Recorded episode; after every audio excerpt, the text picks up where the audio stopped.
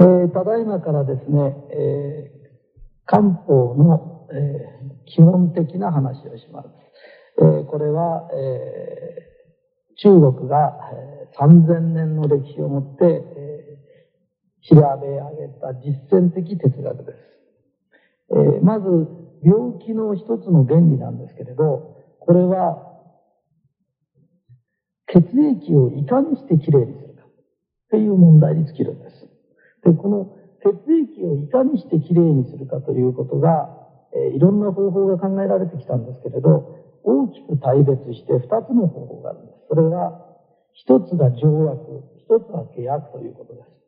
で、通常、えー、皆さんが飲んでる薬というのを契約だと思ってください。条約というのは食品ということだと思ってください。で食品というのは、毎日毎日とってても大丈夫だということです。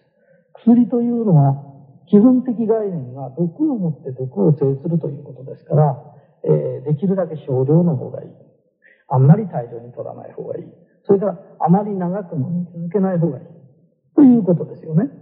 えー、条約に限って言うと、えー、日頃の栄養源である野菜とか、え、お肉とか、え、果物とか、いろんなもののバランス、栄養のバランスを取ることによって血をきれいにしていくっていう問題なんです。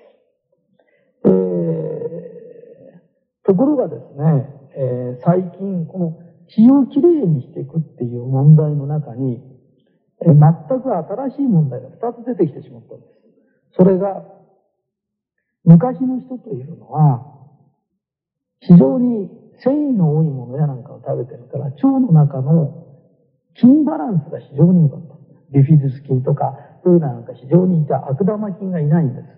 悪玉菌がいると、腸の中の非常に環境が悪くなりますから、例えば、血を濁らせるものを取るような、いいものを食べたとしても、腸の中が、こう、腐敗菌がいっぱいいると、元の腐ったような便に混じるんですね。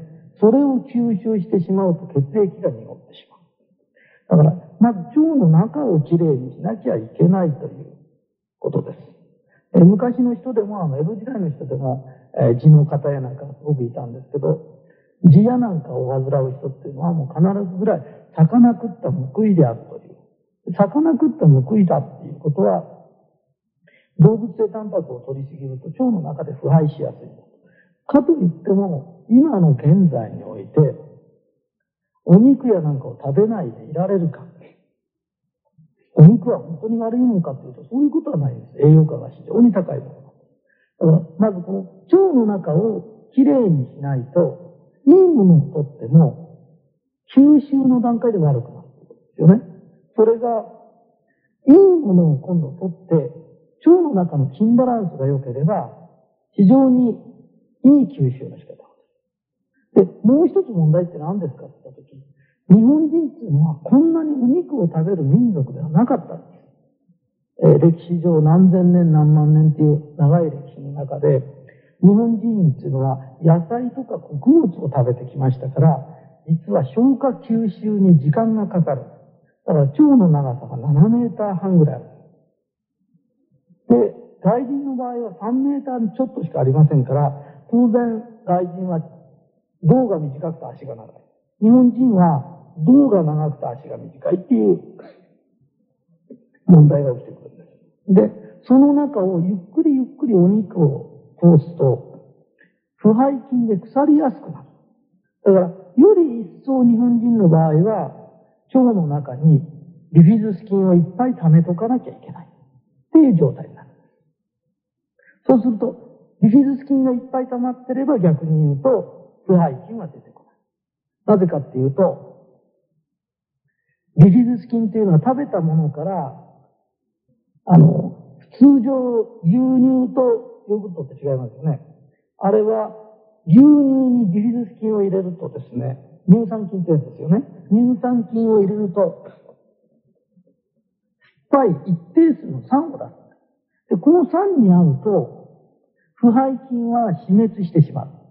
で、なおかつ、その酸は体の中に吸収されると、一定数の体はお酢を取ってるのと同じ状態になるんです。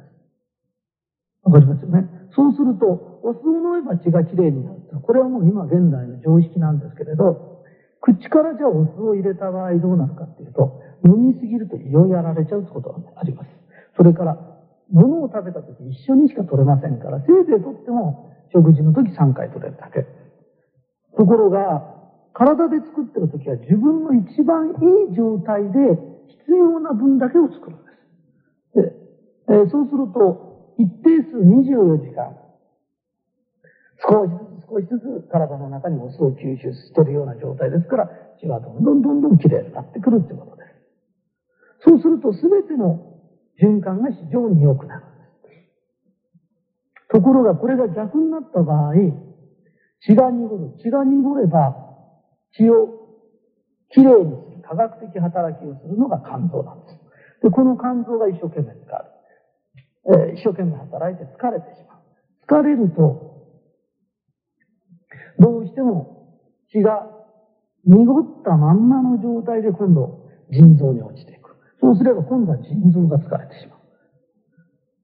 そうすると腎臓が今度疲れると、おしっこが体にいいものを残し悪いものを出さなきゃならない。これが逆になってきて、体に大切なタンパクが出ちゃったとか。でタンパクがまた出るっていうことは、逆に言うと、尿酸とか体の中に悪いものが出さなきゃいけないとものが残ってしまう。というようなバランスで血はますます濁ってくるという形で悪循環でどんどんどんどん悪くなってくる。っていう形ですよね。それで、えー、肝臓のことを、あのー、今言ってたですね、ちょっと話が戻るんですけど、ビフィズス菌なんですけれど、ビフィズス菌っていうのは、じゃあ、補えばいいじゃないか。ところがこれは生き物なんですよ。で、胃を通過させるのが非常に大変なんです。だから、取っても胃でほとんど死滅しちゃう。腸まで送り込むというのは、よほどの技術がないとできないんです。不可能ではないんですけど、できないんですよ。ね、通常ではできません。えー、それで、そうすると今度は内臓の調子が良くなる。あの、腸の調子が良くなりますよね。えー、さっきの話にちょっと戻るんですけど、肝臓のことなんですけど、肝を患うと顔色というのは青くなるんですよ。だから、あの、ここら辺に青筋立ててる人ね、特徴で言うと、え、すぐ怒る人、カッとなるんです。それから、えー、具にもつかないことをいつもこう心配にしてる人。これも肝を患うんです。これのどっちかなんです。それで、腎を患うと顔は黒くなってくるんです。黒っぽい顔で、えー、黒くなってきて、気持ち的にはどうなるかっていうと、物をやたら怖がり出す。で、肝と腎と両方をやられてくると、青と黒が混じるから、どす黒くなってくる。わかりますよね。ちなみに言うと、肺を患えば顔は白くなってくる。だからあまり物事を思い詰める。だからよく恋焦がれたりすると肺をやられるんです。そうすると抜けたような白くなる。昔のあの美人さんみたいのでも、あんまり恋してやつれてしまうと顔が抜けるように白くなる。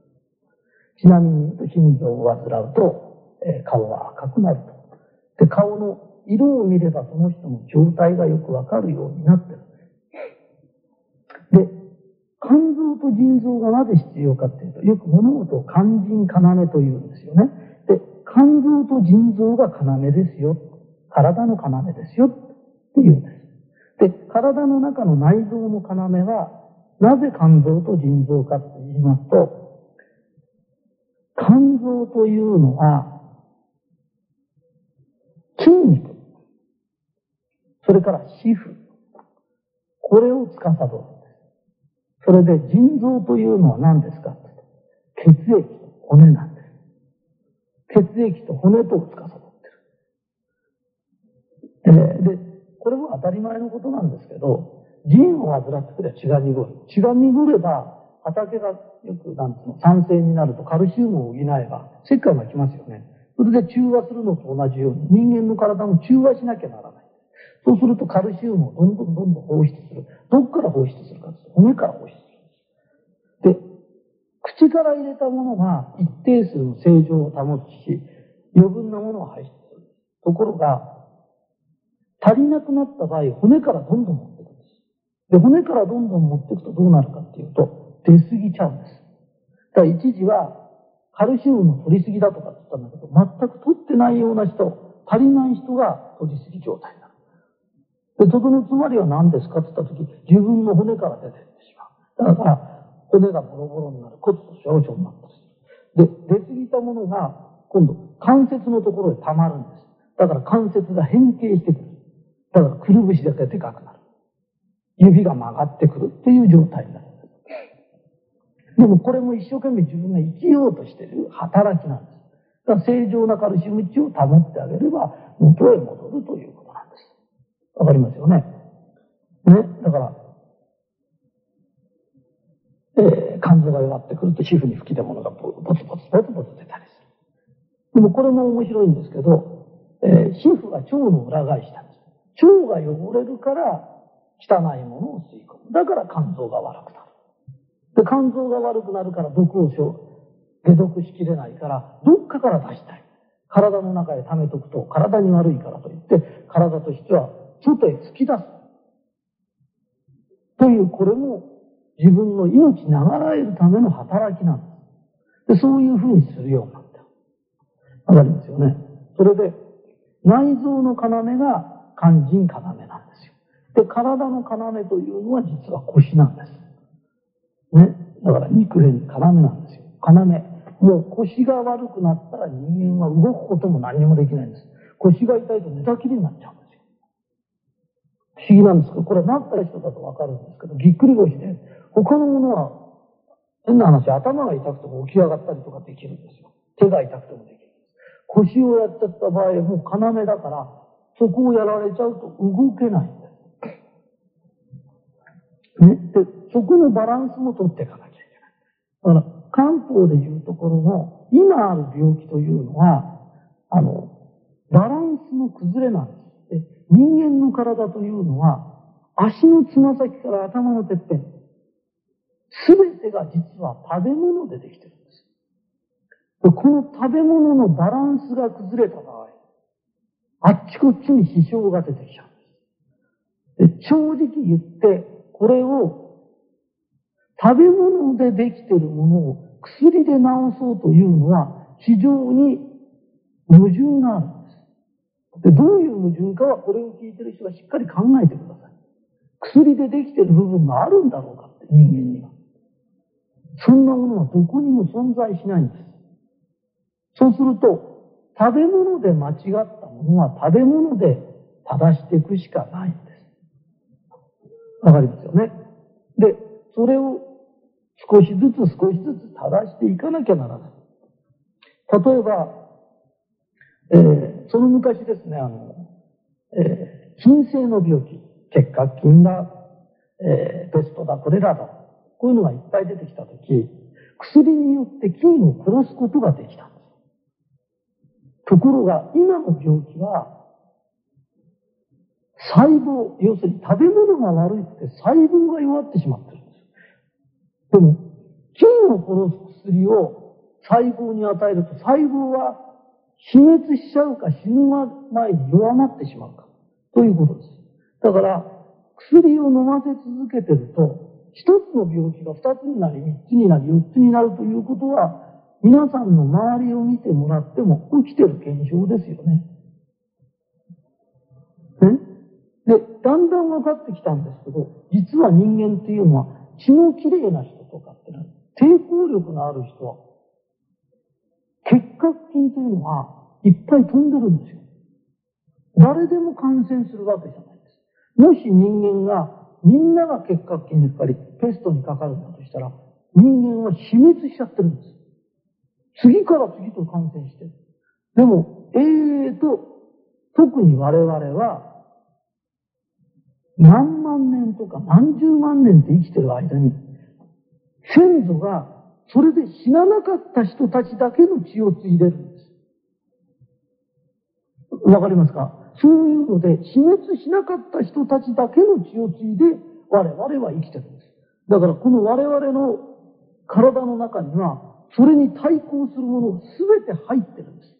だから元々の血液、細胞を元気にしてあげれば、すべてのものを打ち破るだけの力があるんです。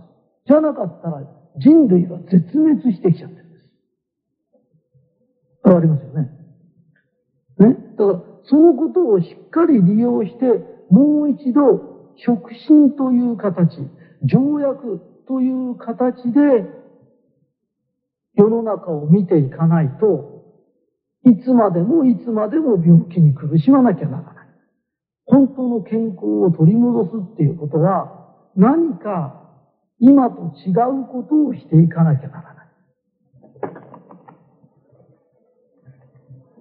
それと、慢性病という、えー、例えば癌とか、そういうものっていうのは、実はいとも簡単なに治る病気なんです。例えば、えー、糖尿もそうですよね。腰痛もそうです。高血圧もそうです。えー、癌というのは、えー、その昔を考えてもらうとわかるんですけど、癌という字は病だれに品物の品って書いて、下に山って書く。病だれに品物の品って書いて山って書く。いろんな品物を山ほど食うと癌になるという意味なんです。だから、食べ過ぎる状態なんです。だから、戦後のものが食べれなかったような時代とか、みんなご飯をやっと食ってたような時代って、みんな痩せてフラフラしてたんです。それなのに、癌にかかる人って著しく少ないんです。ね？で、それが、栄養がどんどんどんどんどんどん取り出してきた。要するに、栄養というのはバランスが取れてないんです。そういうものをどんどんどんどん取り出してきてから増えてきた。だからこれは昔に戻せばいいんで、よく、えー、玄米菜食にしたら病気が治ったとか、癌が治ったとかって言いますよね。それは、元を立っちゃってるから当然なのです。糖尿もそうなんですよ。ね。えー、高血圧もそうです。で、今の食事のバランスを取れば、わけがないことなんです。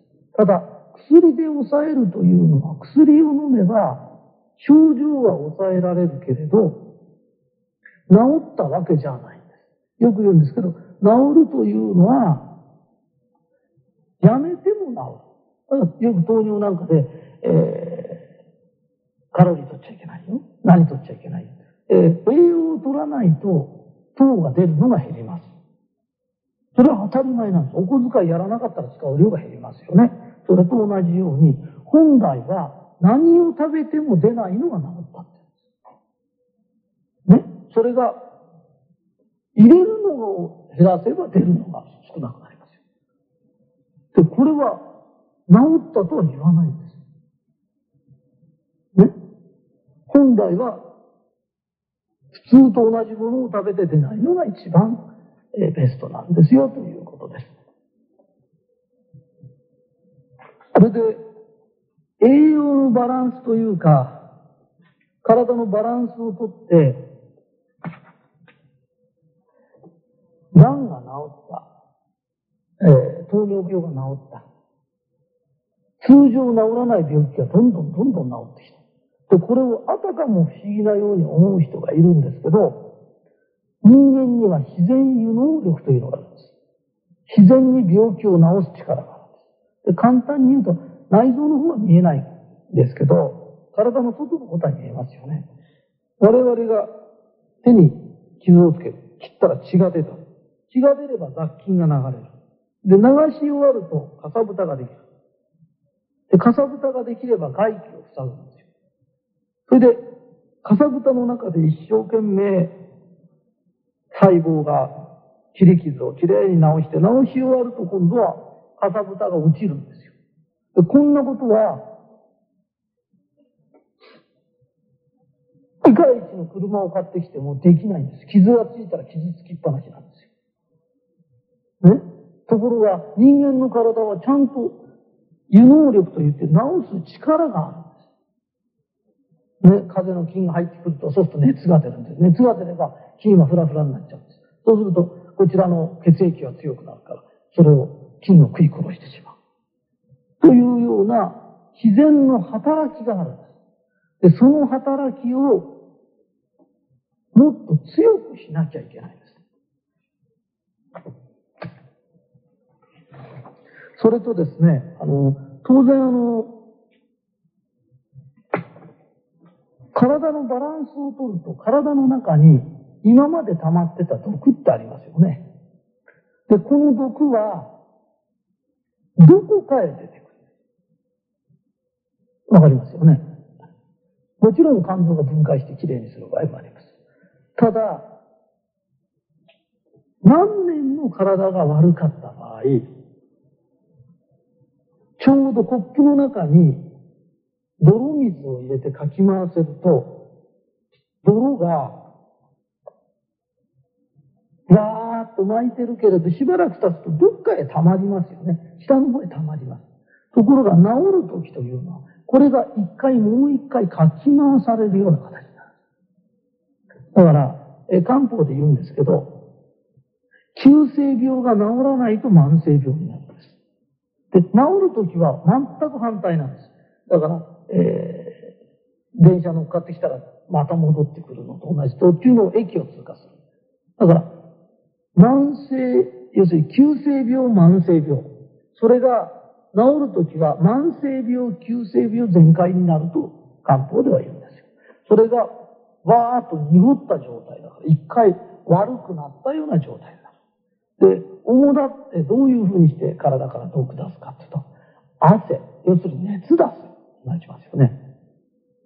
それから吐き気がする人、ドワッとゲロ吐く人、それからお腹がブワッと下る人、それから吹き出物が出る人。という形で体の元気になればなるほど外へ出そうとする働きがあるんです。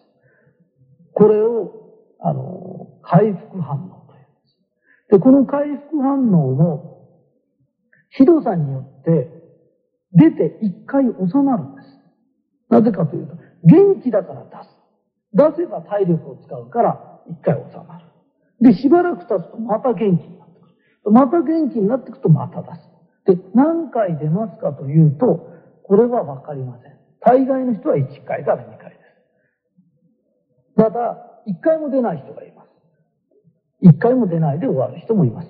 ただ、3回の人もいる。で、私は何回でしょうって、これは誰にもわかりません。でこれがわかる人はおそらく世の中にはいないでしょう。ただ、出るたんびに良くなるんだ漢方の原理では、回復反応が出たらおめでとうございますっていうぐらいいいことなんです。ただ、唯一、これを悪くなってるんじゃないかと思う人がいるんだけど、それとの見極めが、えー、見極める方法があります。例えば、いつも足が冷えてる体が温かいとか、顔色見てると顔色がいいとか、いつもの具合が悪くなってるのと絶対に違う症状があるんです。で、大概の方が一番多いのは、眠くなる。もう眠くて眠くて、それは体の中で革命が起きてるのと同じなんです。今まで悪いものが良くなり、回復した反応が出てくるんです。だから体の中では、自分は何もしてないようだけど、体の中ではものすごいもう一大改革をしてるんです。だから、疲れるんです。だから眠くなるんです。だから、もう寝て寝てしょうがないんだ。それは寝てればいいんです。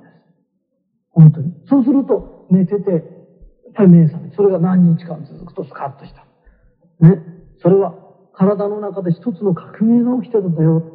ね。だからそういう時はそっとしといてやらなきゃいけないんだ。治ってきてるんだよ。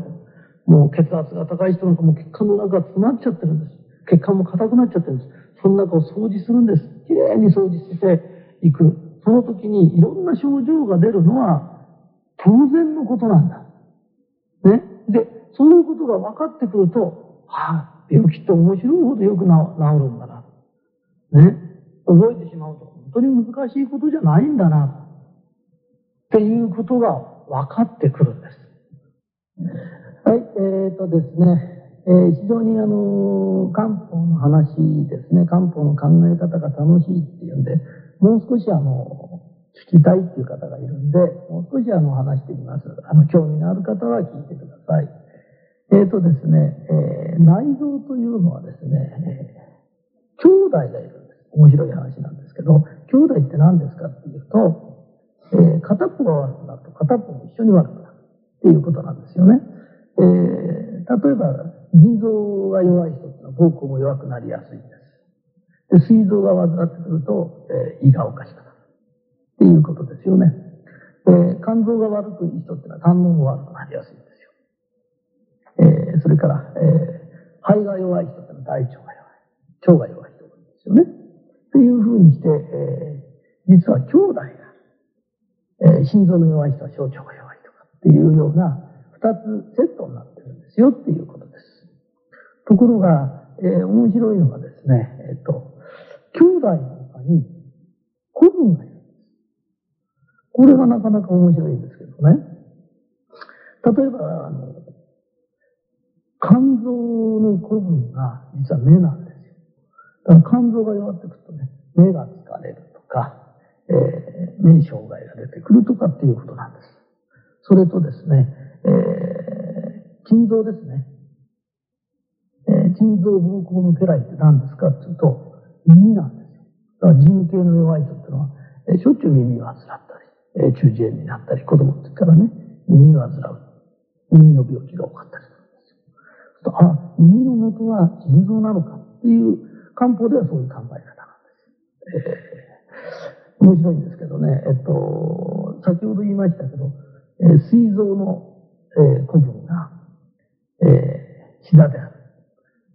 で、膵臓っていうのは、お水のバランスを取るところなんです。そうすると、膵臓にお水が溜まってきちゃうと、これはもう、膵臓としては溜まんないから、古文がそれを引き受けると、膵臓、あの、膝に水が溜まりやすい。っていう形になっちゃうんですよ。だから、膝に水が溜まる人ってしばらくほっとくと、えー、糖尿とか、膵臓系の病気をやることが非常に多いんです。それで、一個じゃなくて人間ってのは体全部でバランスを取り合ってるんです。で、面白いのは、漢方の面白いところっていうのは、病名がないんです。漢方には病名がないんです。ただ、体のバランスが崩れてるという形なんです。このバランスを取ろうじゃないかという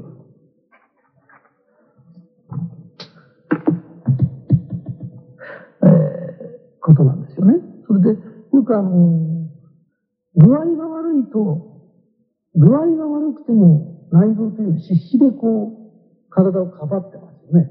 で、ある日数字が出るんです。だからよく数値調べても何でもないっていう人がいますよね。数値調べて何でもなくても、弱りは出てるんですよ。だから、著しくあれなの一生懸命体の不調を訴えてるんだけど、調べると何でもないって人です。明らかにその人が具合悪いのに、気のせいじゃないですか？って言っても、十分体には乱れがあるんですよ。ただそれが全体的にいろんなところが適当にこう悪くなる。それが重なるとすごい不調になる。一個一個の臓器はまだ数値的に出ないぐらいの弱りもあるんです。だから、えー、弱ってなくても、なんていうの、数値が出てなくても、すごい不調を訴える人がいる。それから、あの、体やなんかが逆に言うと、まだ元気なのに、えー、ちょっと前の晩に無理したりなんかしてたから、えー、尿検査なんか引っかかっちゃって、びっくりしちゃうような人もいるんですよね。だから数値とは漢方はあまり関係ないです。もともと漢方っていうのは数値を調べたりとかそういうことはしないんです。もう当然 何千年も前に考え出したことだから、バランスを取るんだ。バランスを取ればいいんだ。っていうことを言ってるんですよね。